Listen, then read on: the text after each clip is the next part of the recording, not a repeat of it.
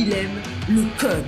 Il faut que la communication soit codée, mais de façon claire et transparente. La rigidité, c'est pas pour nous. Mon nom est Francis parent et vous écoutez le Sandro Show. Mais le plus important, c'est qu'il est bélier. Je ne sais pas si je t'en ai déjà parlé, mais mon premier podcast que j'ai fait, c'est coureur.io. C'était une espèce d'école pour apprendre le podcasting. En même temps, le but principal, mon objectif principal avec ce podcast-là, c'était de motiver les gens soit à commencer à courir ou continuer de courir ou de ne pas lâcher, de les motiver, euh, de rester, mais plus que courir, juste comme bouger, parce que bouger m'a apporté beaucoup de bien. Ça, m'a apporté beaucoup de bien dans ma tête, dans mon corps, et j'essaie de prêcher aux gens de bouger. Euh, c'était le but de mon podcast. Puis qu'est-ce que ça a fait? C'est que je suis devenu un petit peu une source d'inspiration pour beaucoup de personnes, puis j'ai reçu beaucoup de demandes, de conseils, de semi-coaching, et mes compétences sont limitées. Je ne suis pas du genre à me badrer avec Ah, euh, j'ai pas un diplôme universitaire, donc je ne suis pas legit. Tu sais, comme si tu regardes ma compagnie de production de podcast, j'ai parti ça sans être un audio engineer, sans être un gars de radio, sans être un gars de média, mais j'apprends, puis je suis capable d'aider mes clients qui ne l'ont pas fait parce que moi, je l'ai déjà fait, je suis passé devant eux autres, puis je suis capable de les aider, puis j'ai les ressources pour aller rechercher quand je ne sais pas ce que c'est, et je me suis entouré d'experts autour de moi qui peuvent m'aider. Course à pied, c'est un peu différent. Je ne voudrais pas donner un conseil à quelqu'un puis que la personne se blesse, pas parce que la façon que moi je l'ai fait que ça a fonctionné. Et d'ailleurs, je me suis blessé, fait que je peux te dire quelques petits trucs à ne pas faire. Mais c'est pas parce que moi ça a passé ou que ça a marché pour moi que ça va nécessairement marcher pour toi. Fait que c'est le style de métier que je pense que ça prend quand même une certaine base de connaissances. Pourquoi je te parle de ça?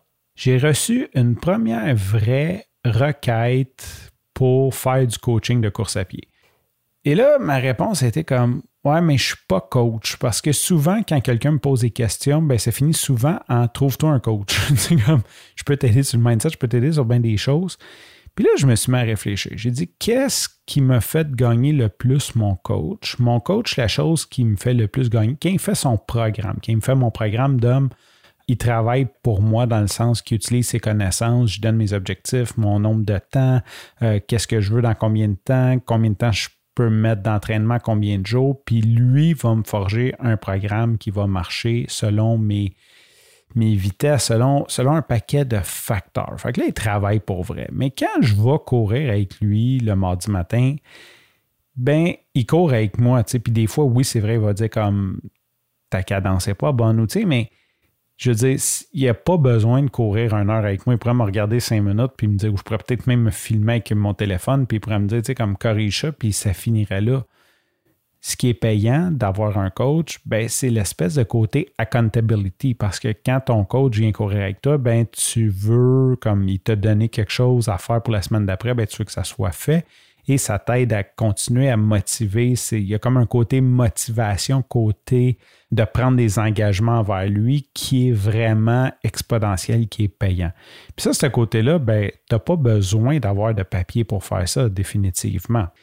Fait que ça m'a fait réfléchir, puis j'avais vu passer une certification. Il y a une kinésiologue, Natacha Gagné, qui, en tout cas, bref, elle, écrit dans le Journal de Québec, elle a de l'air super professionnelle qui offre une formation de trois jours plus deux cours en ligne pour devenir coach certifié en course à pied et comme affilié avec la clinique du coureur.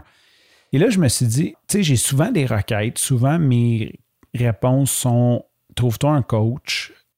Je vais aller suivre cette formation-là parce que de un, ça va m'aider moi. Je vais pouvoir comme moto-coach entre guillemets, je vais connaître plus sur le mouvement, sur le corps, sur les muscles, sur la fatigue, sur la récupération, sur tout ce qui est technique de course. Puis en même temps, je me dis que ça serait peut-être une bonne façon de passer au deuxième niveau, de commencer à coacher du monde. Tu sais, il y a ma blonde qui, qui tu sais, dans le fond, que je coach, mais sans aucune expérience. Puis des fois, m'haït parce que je la pousse un peu trop. Puis, tu sais, c'est difficile pour moi de comprendre comme qu'est-ce qui est trop, qu'est-ce qui est correct pour elle parce que j'ai pas cette espèce de technique-là. Tu sais, moi, je l'ai fait, ça fait longtemps, je me suis plus ou moins. Euh, on n'a pas la même façon de setter nos buts. Je t'annonce que je vais devenir coach Frank. je vais commencer à faire du coaching de course. Puis dans le fond, quelle belle façon de, tu sais, j'ai ma passion pour la course à pied, d'en apprendre plus, aussi de me commettre à ça parce que en coachant des gens, si je vais courir avec des gens, bien nécessairement, ça va me forcer à m'améliorer, ça va me forcer à rester dans le groove. Je pense que ça va faire une belle synergie. Puis en plus, euh, tu le sais peut-être pas, mais je dépense quelques milliers de dollars par année en course. Donc, si je peux récupérer une partie de cet argent-là en aidant les gens, et qui sait où ça va m'amener. Donc, change pas de métier. C'est pas mon idée, c'est pas comme de virer encore un autre pivot d'entreprise, mais de peut-être explorer une autre façon de gagner sa vie. Bon, là, c'est plus en forme sideline, mais de gagner ma vie en restant en forme, en me gardant dans le groove, en me gardant motivé. Je pense que c'est une très belle, très belle opportunité.